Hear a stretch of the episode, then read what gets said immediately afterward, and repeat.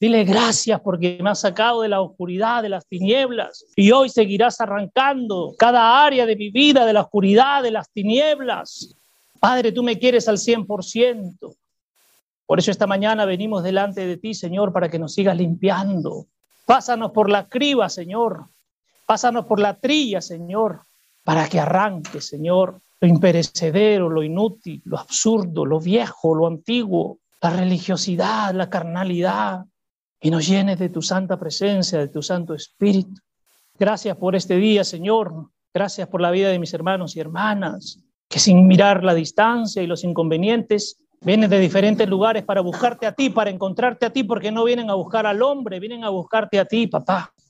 Los líderes venimos a buscarte a ti. Mi presencia hoy en el altar es para buscarte a ti, para honrarte a ti, para conocerte a ti. Gracias por esta mañana, Señor, por las cosas que vas a traer, que vas a mostrar. Edúcanos, instruyenos, disipúlanos. Y ahí conmigo, Padre, esta mañana abro mi corazón. Toma el total control de todo mi ser, espíritu, alma y cuerpo. Rompe con mi mentalidad.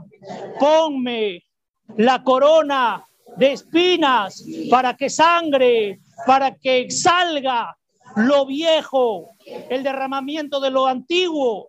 Y luego, ponme, papá, si a ti te place, la corona de gloria. Gracias por lo que vas a hacer en esta mañana. Gracias por mi vida, dile. Vamos, comienza a agradecerle ahí en el lugar donde te encuentras con tus propias palabras. Dale, dale las gracias. Papá, gracias por esta mañana. Gracias por las cosas preciosas. Gracias porque nuestra vida está en la palma de tus manos. No nos dejes salir de allí, papá. Conténnos, manténnos, afírmanos. Aunque pasemos por adversidades, tu palabra dice, aunque pasemos por el fuego, no nos quemaremos. Y aunque caminemos entre las aguas, no nos ahogaremos. Tomamos esa palabra para nuestra vida, Señor. Instruyenos, edúcanos, arranca de nosotros toda ansiedad, todo pensamiento de preocupación. Lo traemos delante de tus pies recíbelo y alivianos. Tú nos prometiste, tú nos dijiste, Señor, todo el que esté cansado, venga a mí y yo lo haré descansar y nos tomamos de esa palabra, Señor. Porque solo en ti encontramos el descanso, solo en ti encontramos el gozo, solo en ti encontramos la paz. Gracias por esta mañana, Señor. Que tu Santo Espíritu se mueva con total libertad entre nosotros y dentro de nosotros. Sigue arrancando lo que tengas que arrancar, papá. Venimos desnudos delante de ti sin ocultar nada, sin guardar nada, para ser verdaderamente libres. Porque tu palabra dice, a quien el Hijo libertare, entonces será totalmente libre. Y declaramos en esta mañana, Señor, que seguiremos siendo libres y cada día somos libres. Porque quien conoce al Hijo, entonces conoce al Padre. Y quien ha recibido al Hijo, ya ha recibido al Padre. Padre, tú vives en nosotros. Gracias por esta mañana en el nombre precioso de Jesús. Amén, amén y amén. Dale al Padre, dale al Padre. Gloria, papá, gloria, papá. Gracias, Señor. Amados, tomen asiento, amadas, tomen asiento. Los amados del Zoom, un saludo grande también para ustedes y a todos los amados que nos siguen de diferentes países a través del Spotify también. Un abrazo para ustedes. Listo, vamos a compartir una palabra preciosa. Amado, yo quiero, deseo de todo corazón que el Padre les revele, porque esto lo hemos leído muchas veces, pero hoy trae una revelación. El Padre me mostraba hoy son cinco espíritus metidos en un grupo y diez espíritus que comparten también afinidad en otro grupo que hoy el Padre quiere romperlo a través de esta lectura. Yo decía al Padre, hoy tenemos que seguir rompiendo las barreras, las ataduras que por años hemos traído, a veces sin saber. La aflicción, la ansiedad, no nos hemos dado cuenta y ha abierto puertas para que los chamucos entren por ahí. Lucas capítulo 12, verso 22 en adelante. Lucas capítulo 12, verso 22 en adelante. Listo, lo comparto. Jesús dijo a sus discípulos, escúchenme, dijo Jesús, estaba hablando con ellos. ¿Estaba hablando con quién? ¿Con todo el pueblo? ¿Con sus? ¿Correcto? Y amados, quiero decirles esta mañana que ustedes son discípulos de Cristo. Ustedes no son simplemente pueblo, son discípulos del Cristo. Ustedes están viniendo acá a ser discipulados, enseñados por el Cristo. Entonces esta palabra es para los hijos, para estos discípulos de Cristo. Con los pastores hemos conversado Y hay muchos de ustedes, amados, que están pasando por aflicción, momentos difíciles, y que aún las necesidades y las cosas que están ocurriendo a su alrededor los tienen medio atrapados todavía, medio enredados allí, pero es tiempo de ir soltando, soltando, soltando, para vivir como Cristo nos quiere, como Dios nos quiere realmente. Nos quiere libres, no nos quiere esclavos de absolutamente nada, sino libres por completo. Entonces dice así, escúchenme, le dice Jesús a sus discípulos, no dejen que la ansiedad entre en sus corazones. Quiero que entiendan esto, ¿la ansiedad qué es? Ya, desde lo natural, yo como psicólogo diría que la ansiedad qué es? Un cuadro, ¿no es cierto?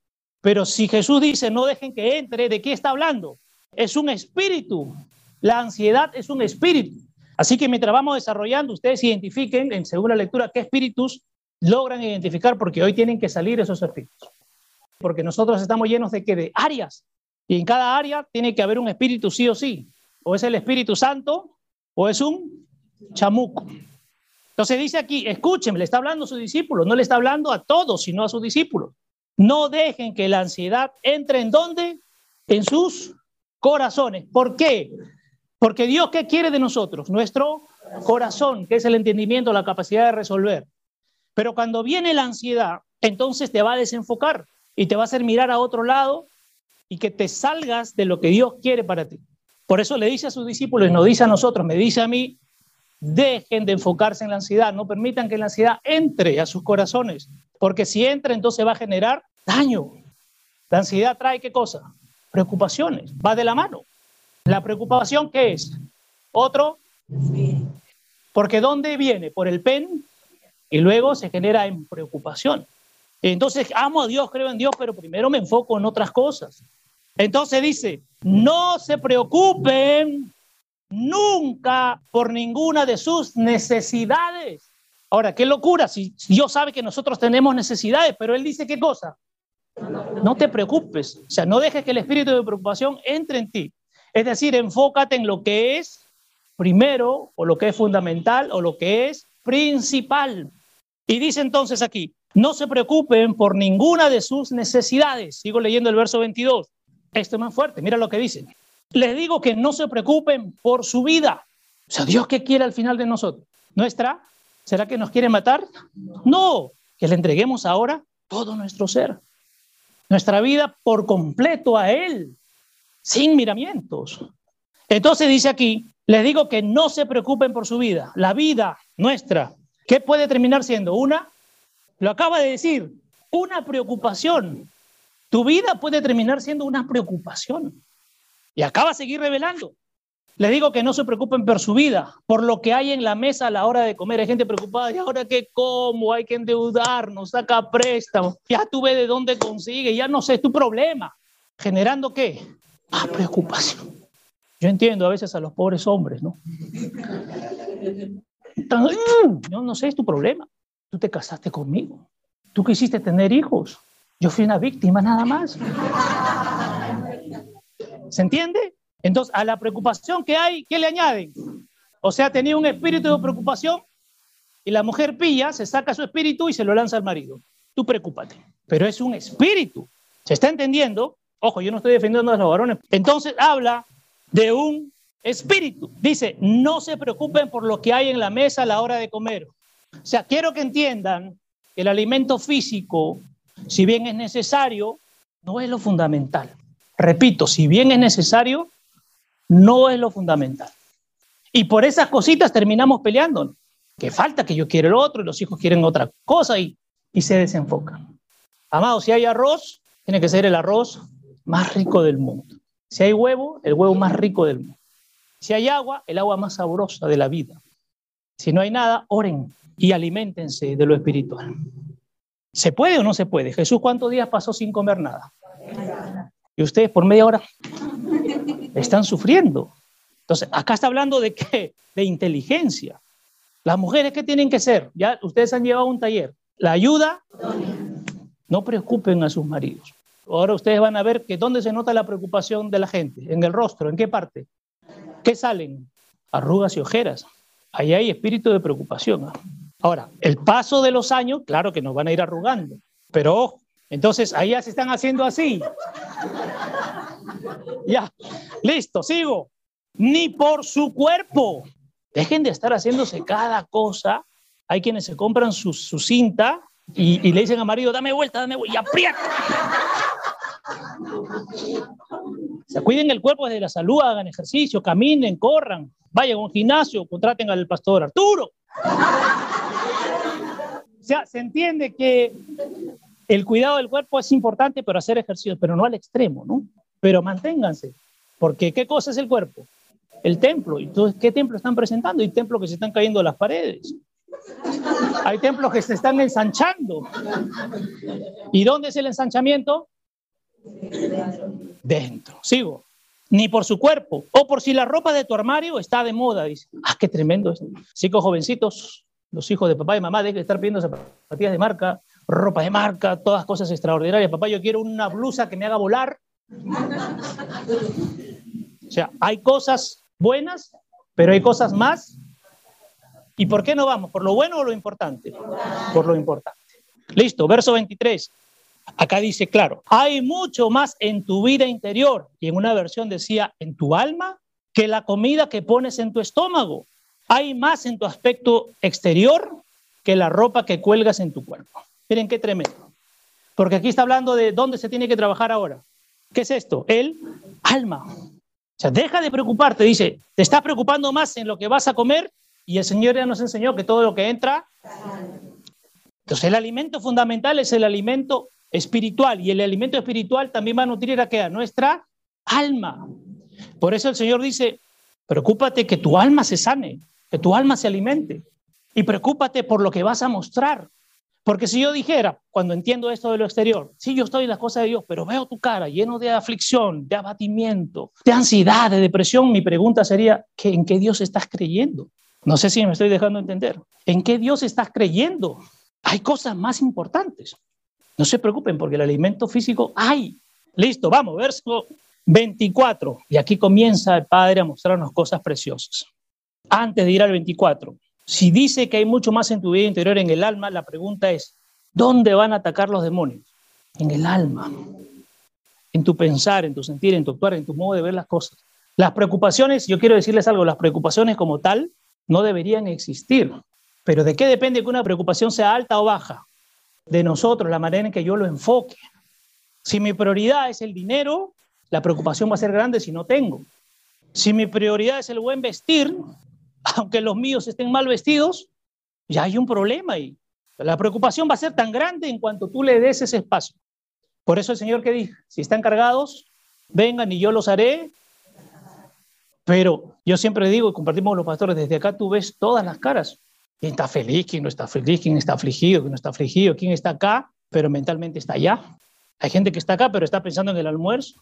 Verso 24. Consideren a los cuervos libres y sin trabas. O sea, si el cuervo es libre, ¿por qué los hijos no somos libres?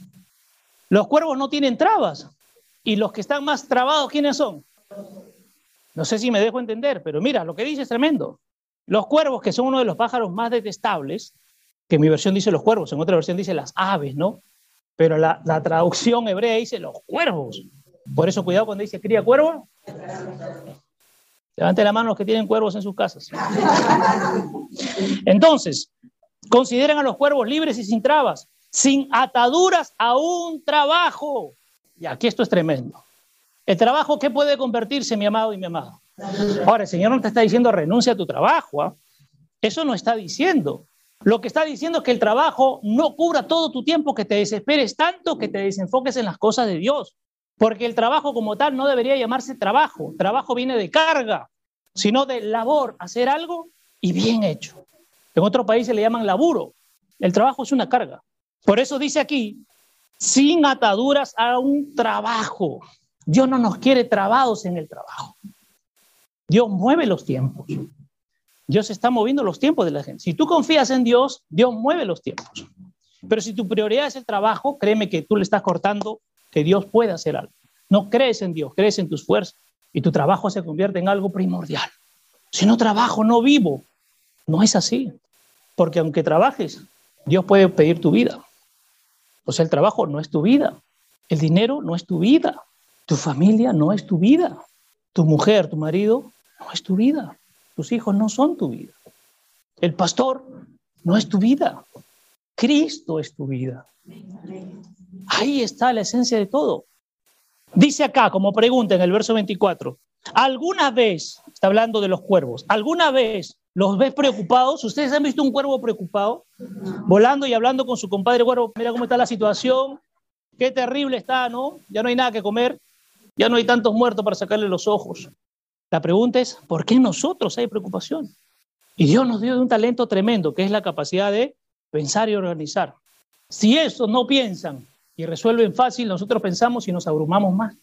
¿Alguna vez los ve preocupados porque estos no siembran, no cosechan ni cultivan su propia comida? No tienen ni almacén ni granero. Están despreocupados al cuidado de Dios. Acá hay algo que nos enseña Dios. Tenemos que aprender a vivir qué cosa? Despreocupados en quién? En Dios. O sea, en otras palabras es abandonados. ¿Cuántas veces hemos hablado del abandono? Y ahora es tiempo de abandonarse. Solo en el abandono tú vas a ver los frutos de Dios en tu vida. Si no te abandonas, es que estás reteniendo y crees que solo con tus fuerzas lo puedes lograr. Y Dios quiere que te abandones. Esos cuervos no siembran, no cosechan, no guardan y siempre tienen para... Ahora, la pregunta es, ¿la comida está a nuestro alcance o no? ¿Sí o no? ¿De qué comida habla? Espiritual, de la comida espiritual. Continúo. No tienen ni almacén ni granero, viven despreocupados al cuidado de Dios y Él mismo los alimenta con la abundancia de su amor y su bondad. Entonces, ¿cuál debe ser tu alimento, mi amado y mi amada? La abundancia del amor y la bondad. Ahí está el alimento. Pregunto, ¿Dios no les ha demostrado su amor tantas veces? ¿Y cuándo se van a abandonar? ¿Dios no ha mostrado su bondad tantas veces? ¿Cuándo lo vamos a abandonar? Y Dios es un Padre amoroso porque nos caemos, nos alejamos, nos espera, volvemos, recibimos, otra vez nos vamos y Dios siempre está esperando para darnos su amor. El alimento siempre está ahí. Qué precioso. Siempre está esperándolos a ellos para alimentarlos con su amor y su bondad. Y esto ahora trasládalo a tu vida. Dios siempre te está esperando para alimentarte de su amor y su bondad. Siempre, siempre. ¿Cuántas veces han pasado por momentos críticos que, hablando de lo físico, no había? La pregunta es, mis amados y amadas, para todos, ¿les faltó alguna vez? ¿Dios dejó de proveerlos? Eso es confiar. Ahora, la pregunta es, ¿qué ha pasado en el tiempo? Hemos vuelto a querer agarrar nosotros el control y dejarlo a Dios de lado. Si siempre nos proveyó, la pregunta es, ¿acaso ha dejado de proveernos o dejará de proveernos? Siempre nos va a dar lo que necesitamos. Sigo en el verso 24. En mi versión aparece otra pregunta. ¿No es tu vida más valiosa que la de los cuervos? Así que no te preocupes por el cuidado de Dios. Con exclamación dice, no te preocupes, no te preocupes. Dios está cuidando. Dios está cuidando. Amado, las preocupaciones, las preocupaciones nos desenfocan, nos desorientan, nos hacen perder la visión de las cosas, el tiempo de las cosas. La preocupación genera afanes, deseos desmedidos, querer obtener cosas que a veces, yo digo, a veces compramos cosas que son innecesarias porque a veces compramos tantas cosas y ahí están tirados. Acumulamos tesoros acá que no sirven. Nos compramos un televisor de 95 pulgadas y lo vemos una vez a la semana. Y estamos endeudados con ese televisor. Nos compramos cosas sin valor, endeudados. No lo usamos. Mientras más deseas, más problemas vas a tener. Más preocupaciones vas a tener.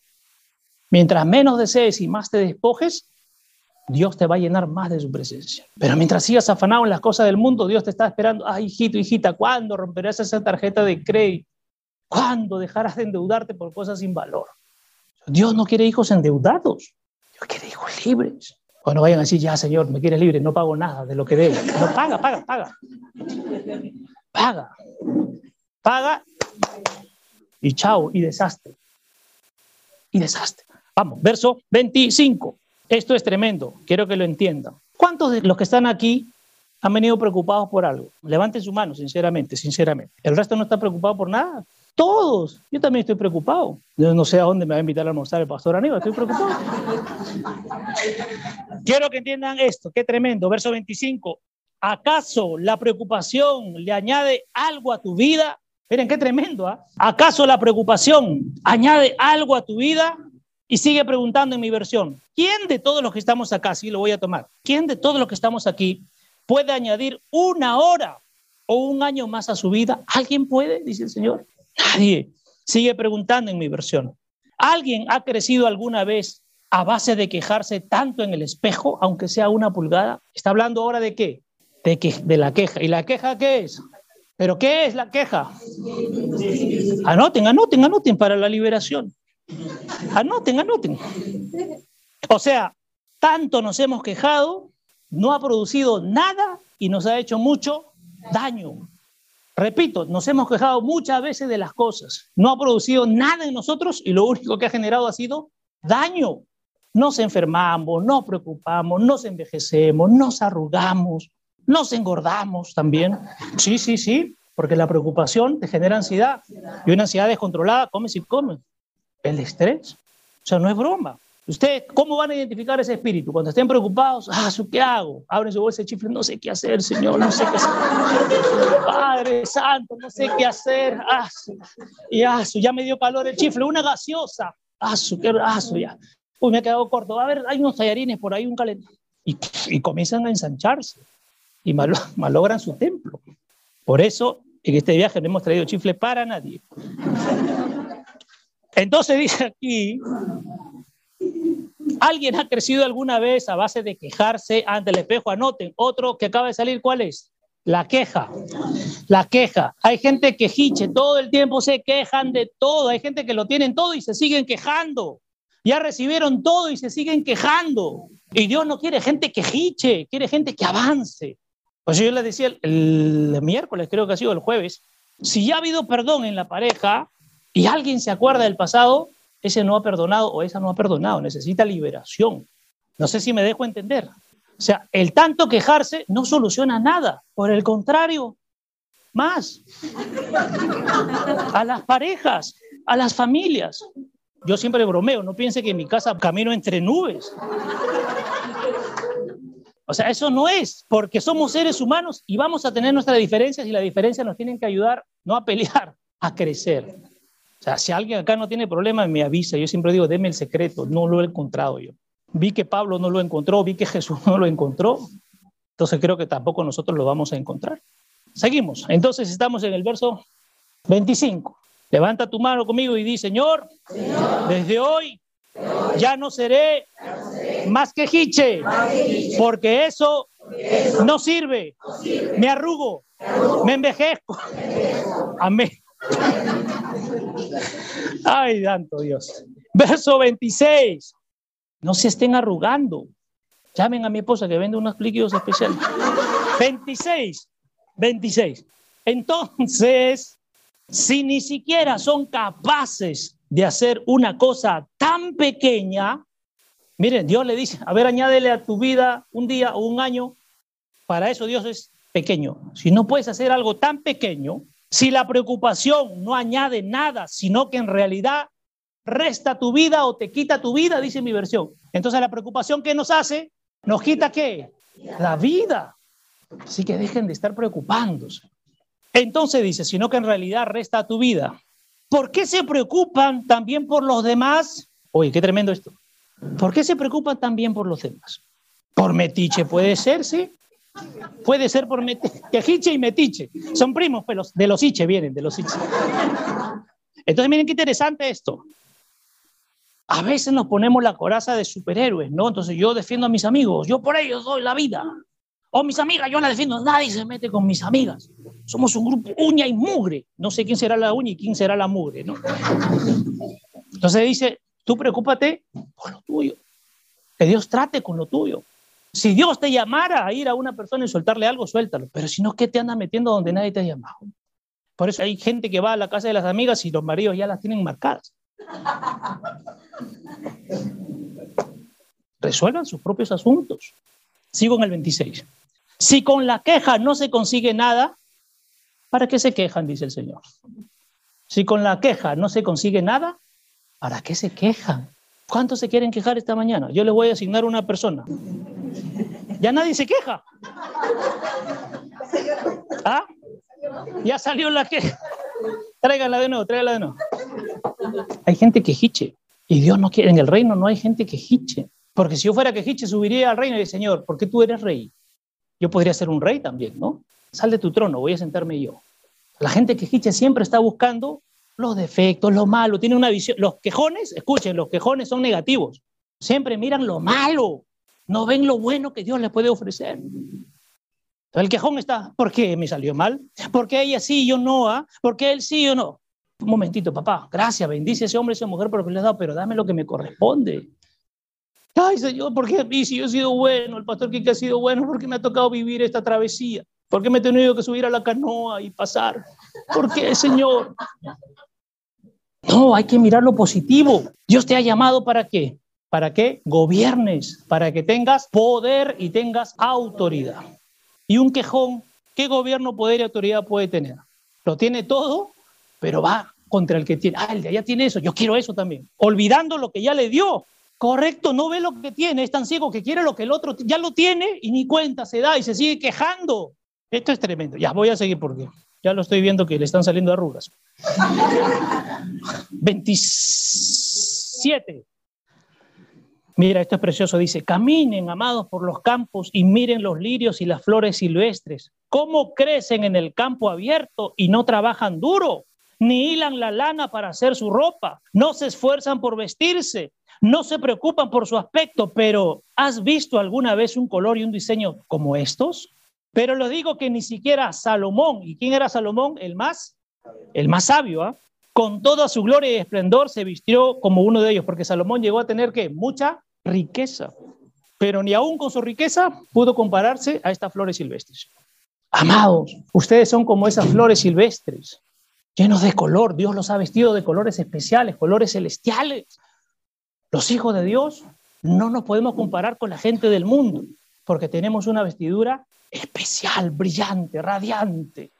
Y a veces tenemos un vestido radiante y queremos los harapos de los que tienen afuera. Ya vestido como rey y sacerdote, pero quiere los harapos del miserable que está afuera. Pero Dios ya nos vistió. ¿Cuánto cree que en Dios ya lo vistió de eso? Amén. Verso 28. Pero, escuchen esto, qué tremendo, qué tremendo. Pero si Dios así viste a la hierba que hoy está en el campo, la mayoría de las cuales ni siquiera se ven y mañana es arrojada ¿dónde? Al horno, ¿no crees que te atenderá a ti, oh luchador con tantas dudas? Mira, ¿qué nos está diciendo aquí? Que somos luchadores de qué? Llenos de dudas. ¿En la duda qué es? Anota, anota, anota. Hay gente que anda dudando, ¿será que me llamó el Señor? ¿Será que este es el tiempo? ¿Será que a mí me va a hacer algo el Señor? Acá dicen luchadores llenos de dudas. ¿Por qué dudas que el Señor va a hacer? Te va a atender y te va a dar lo que requieres. ¿Por qué lo dudas? Qué precioso. Yo sí creo que Dios me va a dar todo lo que yo requiero. No lo que yo le pida, sino lo que yo requiero. Porque si le pido algo tiene que ser conforme a su... No es pedir por pedir. ¿Cuántas veces hemos escuchado enseñanzas? Pide lo que quieras porque Dios, padre, quiere una casa, padre, quiere un carro. Eso no, a chino no quiero, quiero yo un americano. Padre, yo quiero eso no va conforme a la voluntad de Dios. Si Dios te revelara y te dijera, clama por una casa, ya ahí está el respaldo, clama pues. Pero si no te dice nada, ¿qué estás clamando? Eso es emocional. Y Dios no va a dar todo lo que está conforme a su voluntad y su propósito. Vamos, 28 entonces. ¿Cuánto más te vestirá a ti y hará lo mejor por ti? Tú, el de poca fe, dice mi versión. Qué tremendo. ¿Está hablando de qué? Que no recibimos por qué? por tener. Entonces, ¿qué es la falta de fe? Anota, anota, anota. Hoy día Dios te va a aumentar tu fe. Anota, anota, anota. Anota ahí, yo soy una mujer, un hombre con poca fe. Ahí van a venir los amados a romperte en lo espiritual. Estoy hablando en lo espiritual porque ahorita se paró el de atrás, lo, lo tumbo, presente. No, no, no, no es lo tumbo. ¿ah? Verso 29. Mira qué tremendo esta versión, me gusta lo que dice el Señor Jesús. Así que lo que trato de decirte es que te relajes. ¿Qué es la ansiedad? ¿Falta de qué? De estar relajado. Repito, mira, los psicólogos, muchos se han inventado, para la ansiedad relájate, cuentas, om, om, bien om, bien om somos, ¿no? No. ¿Quién te va a traer esa, ese relax? Dios, ¿a través de quién? Del Espíritu Santo. Por eso dice aquí, lo que trato de decirte, dice el Señor Jesús, es que te relajes. No dejes que la preocupación entre en tu vida. No estés tan preocupado por conseguir cosas, dice mi versión. O sea, no estén preocupados de conseguir cosas. ¿Para qué? El día que partamos, ¿qué se van a llevar? Dígame, ¿qué se pueden llevar? ¿Su televisor ese de 89 pulgadas? No, ¿quién se va a quedar con ese televisor? Gonzalo. No sé si me dejo entender, no se afanen por cosas, no se afanen por cosas. González, ¿no? Vive, vive por encima de las preocupaciones y por tus necesidades personales. Vive por encima de tus preocupaciones y de tus necesidades, dice el Señor. Qué tremendo, ¿ah? Pero Señor, no tengo. Señor, no hay trabajo. Señor, tengo problemas en mi casa. Vive por encima de tus preocupaciones. ¿Esto de qué habla? Vive por encima. ¿Será, Señor, que me suba al techo para no ver los problemas que hay abajo? ¿Qué es vive por encima? Que el Espíritu te lleve a ver más allá de lo que estás viendo ahora. O sea, es precioso esto. Vive por encima, dice, para que puedas responder a lo que Dios te da. Las aflicciones, las preocupaciones, ahí hay otro, ahí hay otro anota, anota, las aflicciones. Las aflicciones, las preocupaciones, ¿qué van a hacer? Te desenfocan y no puedes ver lo que Dios te está dando. Estás más enfocado en lo natural, en lo externo, que en lo interno, en lo que Dios te está dando, te está proveyendo, te está bendiciendo. Continúo. No busques lo que vas a comer y lo que vas a beber, ni tengas la mente inquieta y ansiosa, dice mi versión. No tengas la mente inquieta ni ansiosa. No te preocupes por lo que vas a ni. Continúo. 30. La gente que no conoce a Dios y su forma de actuar se preocupa por estas cosas. Ahora, acá quiero detener. ¿A quiénes se refiere? ¿A los del mundo? No, a nosotros. La gente que no conoce a Dios y cómo actúa Dios termina preocupándose por estas cosas. Ahora, ojo, yo puedo asistir, pero si sigo preocupado en las cosas del mundo, no estoy conociendo a Dios ni cómo trabaja Dios. Es poderoso esto. ¿ah? Yo puedo estar parado aquí adelante, pero si estoy afanado en las cosas de afuera, no conozco a Dios y no sé cómo actúa Dios. Solamente estoy referenciando porque he leído, pero no lo conozco. Falto de fe. ¿Ok? Dale, vamos. Se preocupa por querer ganarse la vida y tu Padre Celestial ya sabe lo que necesitas y Él se ocupará de ti porque tú conoces a Dios y su forma de actuar. El que conoce a Dios no se preocupa, deja que Dios haga. Ya no me preocupo. Dios, haz conforme a tu voluntad. Hazlo. Hazlo nada más. Como tú quieres hacerlo, hazlo, papá. Hazlo. Continúo. 31. Pero busquen con ahínco, ¿qué cosa? ¿Qué nos pide que busquemos? Ah, qué tremendo. Entonces, dos cosas. O busco el reino o busco todo lo que está fuera del reino. Repito, el afán, las preocupaciones están fuera del reino. Si te preocupas por adquirir cosas, ropa, comida, no sé, etcétera, tus preocupaciones están fuera del reino. Pero acá dice, preocúpate con ahínco por encontrar las cosas del reino. ¿Ok? Vamos, si tú buscas con ahínco las cosas del reino, todo lo demás, que entre comillas Dios ya sabe que necesitas, te será añadido. Ahí está la clave, mis amados del reino. Preocúpate por el reino y Dios añade todo lo que necesitas. Dios ya sabe lo que necesitas o crees que Dios lo desconoce. Dios ya lo sabe. Pero acá hay dos cosas. Dios te pone en el medio y te dice, escoge el reino con todo lo que tienes que pasar o lo que tú deseas. Igual te lo va a dar, ¿ah? quiero que entiendan esto, el reino o lo que deseas. Si tú vas por lo que deseas, perfecto, te doy, pero estás fuera del reino, porque tu mirada está puesta en lo natural, en tus deseos. Pero si vas al reino y coges el reino, aún lo que está afuera, que lo deseas, te lo voy a dar porque entraste al reino. Esa es la diferencia. Repito, estás en el medio. Si tú dices, Padre, yo deseo ese globo, ¿te conviene? Sí, pero yo lo deseo, tómalo, pero estás fuera. Pero si tú vienes al reino y te preparo mi cosa, no solo te voy a dar ese globo, te voy a dar 100 más, porque te metiste en el reino, porque me creíste, sin verlo me creíste. Entonces ahora toma, toma tu globo. Qué tremendo, sigo. Estamos en el 31, ¿no es cierto? Pero busquen con ahínco su reino y estas cosas se les dará también. Empápate de la realidad de Dios, de la iniciativa de Dios, de las provisiones de Dios. Qué precioso. Empápate, métete en qué, en conocer qué cosa. Anota, anota, la realidad de Dios, la iniciativa de Dios, esto es tremendo, ¿ah? Y la provisión de Dios. Busca la realidad, conócelo, la iniciativa, cómo trabaja, cómo se mueve, y también verás qué cosa, la provisión de Dios. ¿Se entiende? Si tú te metes en el reino, vas a conocerlo a Dios, cómo trabaja Dios y cómo provee Dios. Precioso, ¿no? Sigo en el 31. ¿ah? Descubrirás que todas tus preocupaciones humanas cotidianas se verán satisfechas. O sea, todas mis preocupaciones naturales, si me meto en el reino, me preocupo por conocerlo a Él, cómo se mueve Él, cómo trabaja Él y cómo provee Él, todo lo que deseaba y necesitaba, como lo dejé de lado para enfocarme en el reino, Dios lo trae y me lo da y me lo entrega. Sin esfuerzo, me lo entrega. No sé si me dejo entender, pero es que esto es poderoso. Métete en las cosas de Dios y eso que anhelabas, Dios va a hacer que lo olvides. Caminas hacia adelante y cuando llegas a la meta, Dios ya te está esperando con el premio. Esto requerías, ¿no es cierto? Pero me creíste, te metiste en el reino. Toma, recíbelo, porque yo conozco lo que deseabas, pero me diste la prioridad a mí. Y ahí viene la provisión de Dios. Yo no puedo condicionar a Dios que primero dame el globo si quieres que vaya. Dios te dice, anda, olvídate de decirlo, olvídate. Y tú vas a caminar en el reino, ya lo olvidaste. Y cuando llegas a la meta, tarea cumplida, Dios premia, porque Dios no es deudor de nadie. Dios te lo va a dar, pero no te enfoques en el globo, enfócate en el reino. Continúo. Ahora sí vamos al 32. No tengas miedo. Anota, anota, anota. ¿Qué apareció ahí? Miedo. Otro espíritu. Anoten, anoten, por favor, anoten, anoten. No tengas miedo ni inquietud, dice mi versión. Entonces, ¿la inquietud qué es? Anota, anota, anota. ¿Cuántos inquietos hay acá? ¿O inquietas? Ah, ya. Entonces, no tengan miedo ni inquietud de perderte. No tengan miedo a perderse en las cosas de Dios. Métanse.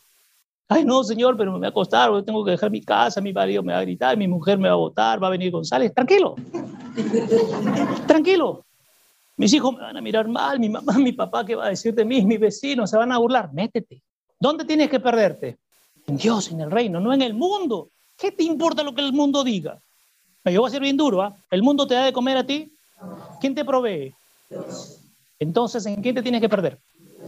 Ay, no, ¿qué van a decir? Soy cristiano los domingos, pero de lunes a sábado soy del mundo. Que viva la fiesta, las polladas, las parrilladas, las chuleteadas, las huevadas, las cuyadas, todo. ¿Por qué se han reído? Del huevo, pues. Ah, hay que sacar esos chamucos de mal pensamiento. ¿ah? Ya, vamos, 32, 2, 2. 2, todavía no termino.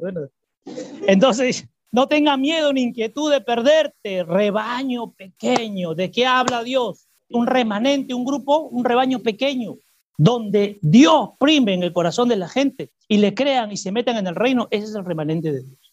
No el lugar, es el corazón. El corazón te hace remanente de Dios. No el lugar, no el pastor, tu corazón. Y Dios te elige como remanente suyo. Continúo. Rebaño pequeño, mis queridos amigos, dice mi versión. Esto que Dios nos enseña, que Jesús trae, es para quién? Para sus amigos. Porque recuerden, cuando empezamos la lectura, ¿con quién está hablando? Con sus discípulos, con sus amigos. Esto que Dios trae es por amistad. Lo que Dios está haciendo los miércoles, los sábados, los domingos, ¿por qué lo hace? Porque nos considera que sus amigos, su familia. Por eso lo hace. Continúo.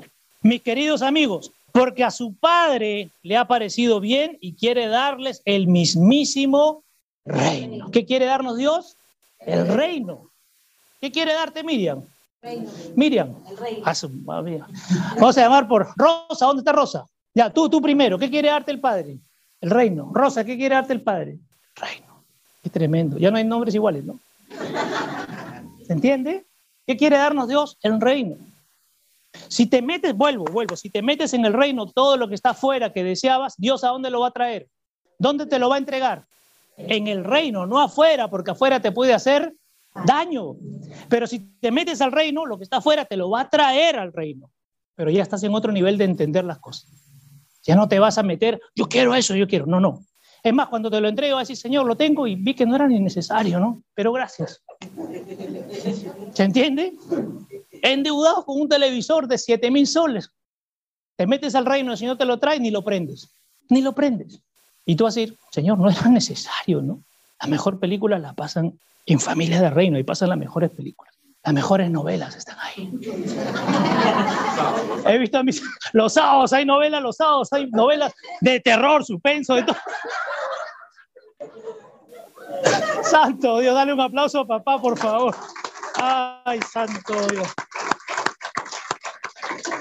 Bendito Dios. Ya está. Entonces, porque a su padre le ha parecido bien y quiere darles el mismísimo reino. 33. Vendan sus posesiones. Ahora quiero que entiendan esto. ¿Qué es vendan sus posesiones? Igual si alguien quiere vender un terreno, no lo vende, entréguemelo. Pero ¿qué es vendan sus posesiones? Quiero que lo entiendan porque esto es espiritual.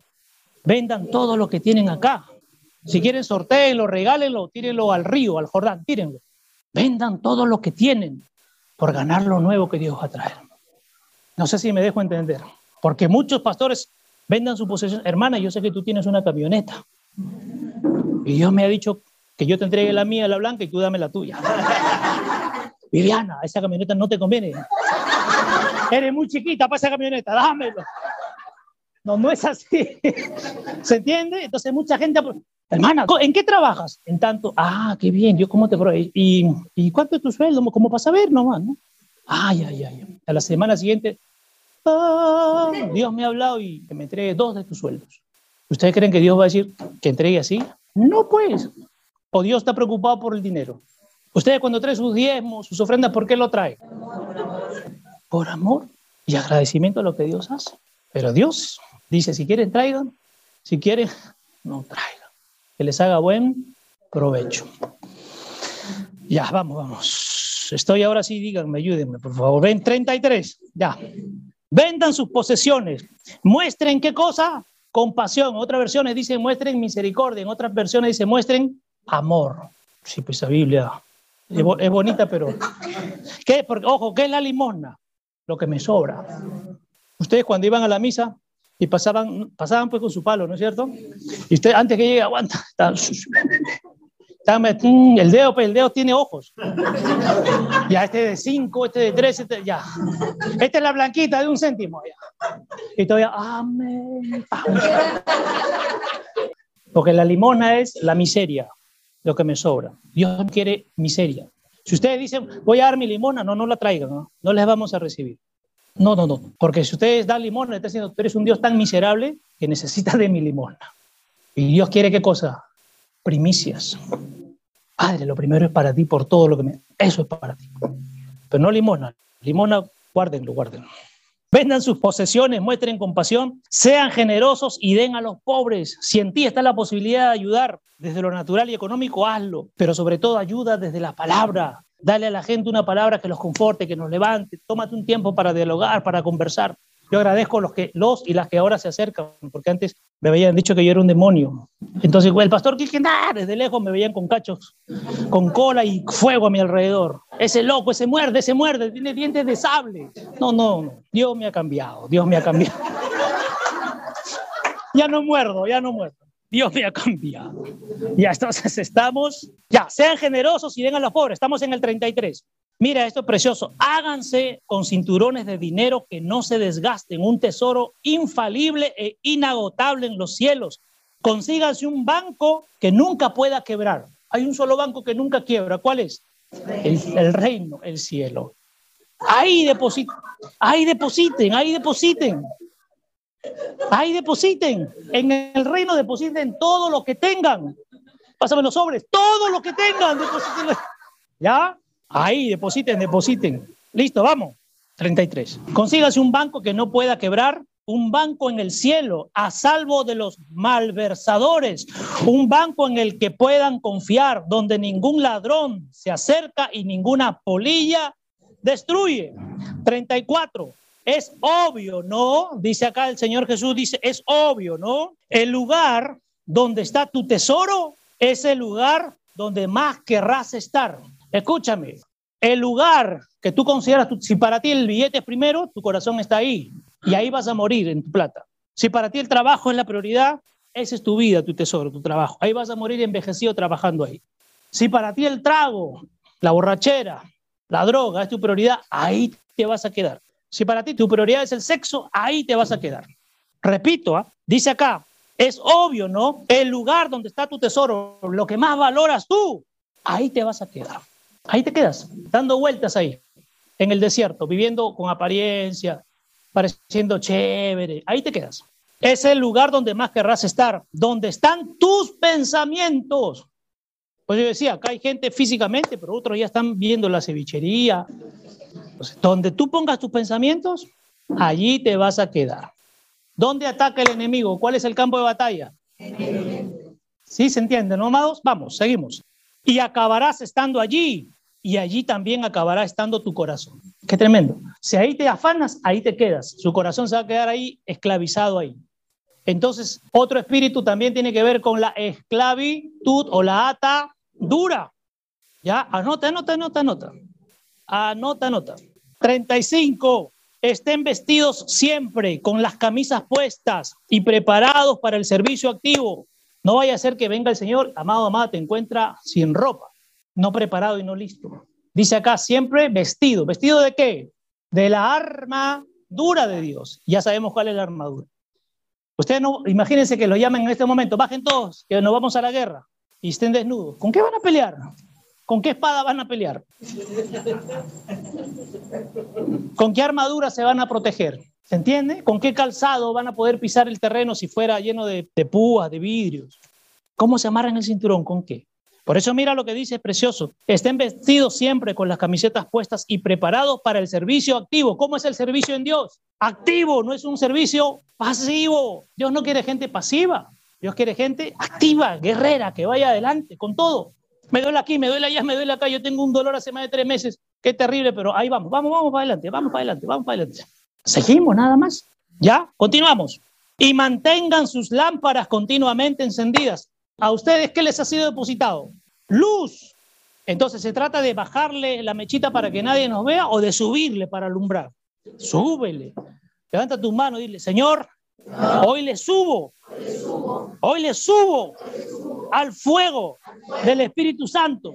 No me voy a esconder, sino que voy a salir a alumbrar al mundo. Amén. 36. Sean como los hombres que esperan a su amo cuando vuelve de la luna de miel, despiertos y listos para abrir la puerta cuando llegue y llame. ¿Cómo nos tiene que encontrar el Señor? Siempre despiertos y listos. Él llama y es más, ya va a tocar, yo le abro. Papá, pasa, Señor, pasa, pasa, pasa. ¿Correcto? Hay gente que... Ah, su qué frío, ya no molestes. ¿Cuánto les ha pasado? Dos, tres de la mañana el espíritu a orar, hijo. Ya, ya, ya. Suéltame, suéltame. Hijita, despierta, que te voy a revelar algo. Ya, después hace frío. Más bien, tápate, tápate, tápate, hace frío. ¿Les ha pasado o no les ha pasado? ¿Y cómo quiere Dios? Gente activa. A ver, las mujeres, solo las mujeres que tienen su pareja, puede ser que esté acá o no esté acá. ¿Les ha pasado que cuando ustedes quieren orar, él se voltea para cubrirse o no? Solo muevan la cabeza nomás. Yo voy, yo voy a verlas desde acá. ¿Sí o no? Qué buenas son ustedes. Ahora, maridos, varones. Solo muevan la cabeza, sí o no nomás. O, o muevan los ojitos nomás, sí es así. Y no es así, ¿no? ¿Ya? Para que no los vayan a crucificar. Sus mujeres se levantan dos, tres de la mañana a orar. ¿Se entiende?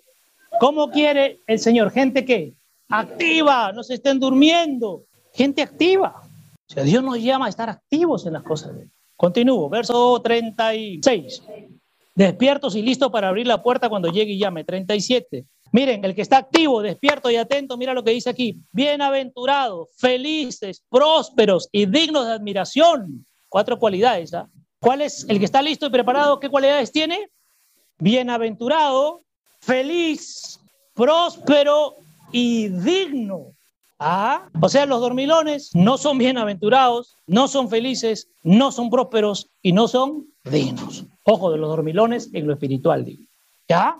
Y dignos de admiración son aquellos siervos a quienes el amo encuentra despiertos y vigilantes cuando llega. Les aseguro y les digo muy solemnemente que se pondrá un delantal preparado para servir. Quiero que esto lo entiendan. Si tú estás atento, atenta a las cosas de Dios, te metes en las cosas de Dios, ¿Quién va a venir a servirte? A ver si lo has entendido. ¿Quién va a venir a servirte? ¿Quién? El mismo Señor. Si tú estás atento, atenta a las cosas de Dios, ¿quién te va a servir en todo lo que tú requieras? Dice acá, se pondrá el delantal o el mandil para servirte. Entonces, ¿por qué debemos empezar nosotros? Aprender primero a servir. Si nosotros servimos en las cosas de Dios, ¿quién nos va a servir a nosotros? Dios. Dios nos va a servir. Qué tremendo. Entonces se pondrá un delantal y estará preparado para servir. Te sentará a la mesa, esto toma lo personal, te sentará a la mesa y vendrá a atenderte, te servirá la comida compartiendo contigo su fiesta de bodas. Yo quiero eso para mí. Yo quiero sentarme. Que el Señor me diga, pasa, hijo, y sienta. Yo todo decente le voy a decir, un platito de té, quiero poquito. No, agarra una fuente, cómelo. Come de mi boda. Come de lo que yo he preparado para ti. Ya está servido. No te hagas el estrechito. Yo estoy a dieta, Señor. No, no, no. Come. Come. Porque esta comida es para comer mucho. La comida espiritual hay que comerla, disfrutarla. 38 ya sea que venga en la segunda guardia, acá, acá vamos a estar atentos, ¿eh? ya sea que venga en la segunda guardia, es decir, antes de la medianoche, quiere decir que hay una primera guardia. ¿Las guardias están constituidas por cuántas horas? No, no, cada guardia, ¿por cuánto? Tres. Primera guardia, empieza a las seis de la tarde y termina. Segunda guardia, empieza a las nueve y termina. Por eso dice aquí la segunda guardia antes de la medianoche. O incluso en la tercera guardia después de la medianoche. ¿Cuál es la tercera guardia? De 12 a. ¿Y cuál es la cuarta guardia? de 3 a 6. Mira lo que dice aquí. Ya sea que venga en la segunda guardia antes de la medianoche o incluso en la tercera después de la medianoche, no importa la hora de la noche que llegue, si te encuentra así preparado y listo, serás un siervo bendito. Ahora levanta tu mano. Papá, te prometo, si no cumplen, yo no soy responsable. Papá, primero escuchen lo que le voy a decir, después se compromete. Dios está llamando a levantarse de madrugada, a orar, porque las dimensiones espirituales de madrugada, ¿se entiende o no? Ahora sí, levanta tu mano. Papá, me comprometo contigo a despertar, ya sea en la tercera o cuarta guardia para hablar contigo, para que me reveles, para que me muestres mi propósito, tu voluntad y los misterios del reino. Si no me levanto, yo me hago responsable, papá. Amén. No, no me aplaudas porque te vas a tener que levantar temprano. Ustedes se han comprometido. ¿ah? Despierten, pues. Despierten. Chau la flojera. Anota, otro espíritu es. Anota, anota, anota. La flojera es otro espíritu. Anotan acá. Ahorita les voy a decir los nombres de los espíritus que Dios ha mostrado. Listo. Verso 39. Y ahorita acabamos. 39. ¿Saben que si el dueño de la casa hubiera sabido a qué hora iba a venir el ladrón, no se habría quedado hasta tarde ni habría dejado el lugar sin cerrar? 40. Así que no seas perezoso y descuidado, dice mi versión debes estar siempre preparado. Justo cuando no lo esperes, aparecerá el Hijo del Hombre. ¿Qué está diciendo aquí el Señor? Estamos, tenemos que estar preparados en todo tiempo. Hay gente floja. Si supiera que el Señor viene mañana, me preparo hoy día. Pero el Señor está ahí. ¿Te mueves o no te mueves en mis cosas? ¿Crees o no me crees? ¿Estás siempre listo, buscando, escudriñando, metiéndote conmigo, orando, hablando, dialogando? Si tú lo haces así, entonces yo te voy a mostrar cosas preciosas, dice el Señor. No seas perezoso y descuidado. Debes estar siempre preparado. Justo cuando no lo esperes, aparecerá en tu vida. O sea, no se trata, que ya, ahí viene, ya ahora sí lo hago. No, todo el tiempo. Tú no sabes en qué momento.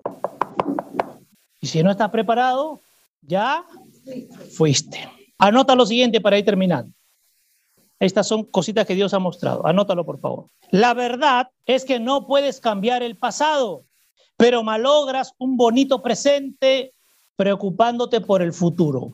O sea, ¿dónde nos tenemos que concentrar? En el presente. O sea, si, por eso le decía yo, si piensas en el pasado, estás malogrando tu presente. Pero no solo tu presente, sino que estás preocupándote por el futuro.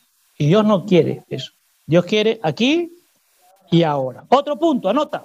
El antídoto de la preocupación, ¿cuál creen que es? A ver, vamos, suelten. ¿Cuál será el antídoto de la preocupación? La fe, ¿qué más? La oración, la, la liberación, la paz, todas esas que engloba. Escucha y anota. El antídoto para dejar de preocuparte es comenzar a practicar la gratitud. Gratitud, porque a pesar de la situación tienes que comenzar a darle las gracias a Dios. No solo vas a agradecer cuando todo está chévere, sino aún cuando las papas queman, ahí tienes que ser agradecido de Dios. En los momentos complicados se ve la fe de la gente. ¿Tu paz dónde está? O sea, ¿quieres salir de la preocupación? Aprende a agradecer. Están a punto de cortarte el cuello y Pablo, ¿qué dijo? Padre, soy feliz. Te agradezco por todo lo que has hecho. Gratitud. Gratitud. Hay gente malagradecida, muy malagradecida y recontra malagradecida. El día que comiences a agradecer por todo lo que Dios te da, ese día va a salir de ti todos los chamucos, porque es darle las gracias a papá. Se va la preocupación, todos los chamucos, una lista completa que ahora vamos a ver. Otro punto, tu bienestar emocional, mental, físico y espiritual, así como la salud y estabilidad de tus relaciones con otros, son determinadas no por preocuparte, sino por la cantidad de veces que demuestras gratitud. ¿Quieres estar bien de salud? Agradece. ¿Quieres estar bien emocionalmente? Agradece. ¿Quieres estar bien mentalmente? Agradece. Físicamente, agradece. Espiritualmente, agradece. Con los demás, ¿quieres llevarte bien? Agradece. Deja de preocuparte y deja de quejarte y deja de echarle la culpa a los demás de todo lo que te pasa. Deja de ser una vieja y un viejo quejiche. Y metiche, además. Métete en lo tuyo y agradece. Dobla rodillas, dobla rodillas. ¿Se entiende? O sea, Padre, Señor, ¿cuántas veces tengo que perdonar? Le dijeron 70 veces 7. O sea, perdona y agradece. Suéltate, suéltate. Deja de mirar lo que te han hecho, el pasado. Yo no me lo Hay gente yo no me lo merecía. Cuando tú miras por el merecimiento, todo te va a parecer malo, todo te va a parecer injusto, todos te atacan, el mundo te odia, ha sido creado para odiarte exclusivamente a ti. Otro punto, cultivar un corazón agradecido es una protección para no convertirnos, atento a esta receta, esta es buena, métanlo en una licuadora, para no convertirnos en personas agrias y amargadas. ¿Quieres que se vayan las arruguitas? Agradece. ¿Quieres que se vayan los dolores de cabeza? Agradece. Para no convertirte en persona agria y amargada. Un hijo de Dios es agradecido. Por eso es un hijo alegre, radiante y lleno de paz. Un hijo de Dios es agradecido, por eso dice que es un hijo, ¿qué cosa? Alegre, radiante y lleno, precioso. Último punto. La gratitud nos transforma. La gente sabrá, la gente sabrá, la gente sabrá que vives en un estado constante de ansiedad, esto es tremendo, ahí está la receta, la gente sabrá que vives en un estado constante de ansiedad, escuchen, escuchen para que detecten a su marido, su mujer, su hijo, su hija, su papá, su hermano en la congregación, fuera, todo. ¿Sabes cómo nos damos cuenta que la gente está llena de ansiedad? Miren la primera. Anoten, anoten, ¿ah? por las arrugas en su cara. Anoten, jajaja, es verdad. ¿Por qué? Porque la ansiedad, ¿qué cosa hace? La preocupación. Envejece, pues. Entonces, te darás cuenta por las arrugas, mira al costado y deseale la paz, deseale la paz. Por las arrugas en su cara, por el tono de voz, la de eso que dicen, ¡puerta! por el tono de voz, por su actitud negativa, el preocupado es todo es malo, todo es malo, todo es malo, es criticón, quejón, chillón, todo. Y por la falta de alegría en su espíritu. Hay gente que nunca se ríe, ¿no? ¿Te haces un buen chiste? Para ya, qué tremendo. Listo. Ahora, ¿qué espíritus Dios me mostró que hay en este tema precioso? Ah? A ver si ustedes anótenlo y vamos a hacer el ejercicio y ustedes tienen que identificarlo para ir. Escúchenme, amados, los que van a, los que vamos a entrar en este ejercicio. Vamos directo al punto.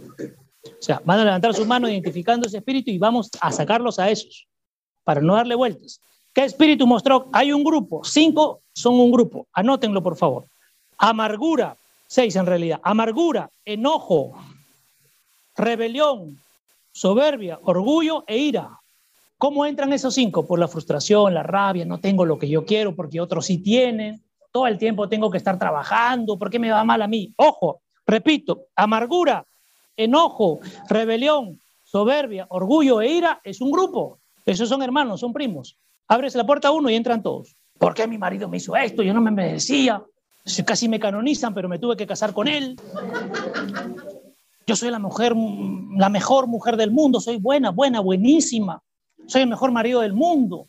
No me lo merecía. Ya, esos, esos seis trabajan en grupo, ¿ah? son primos hermanos. Ahora quiero decirles quiénes son esos seis con un nombre, con un único nombre. ¿Saben cómo se llaman esos seis en un solo nombre? Leviatán. ¿Y quién es Leviatán? Satanás. O sea, si eso hay en ti, ¿quién está en ti? No hay chamuquitos, ¿ah? Por eso que esos cuestan que salgan. ¿Se entiende? Sí, te perdono, ¿no? Ayer nos contaba una madre hermana, yo ya le he perdonado a ese hijo de... Así dijo, ¿cierto o no? Su amiga le decía, ella le decía a su amiga, ya lo perdonaste a ya lo perdoné ese hijo de... Pero le decía, a lo mejor no, ¿por qué? Pero ya lo perdoné. No, ahí está el diablo. O sea, repito, esos seis, identifiquen, hay que aprender. El miércoles vamos a aprender más todavía. Por eso tienen que venir. Los espíritus no salen por Zoom, tienen que, tienen que venir personalmente.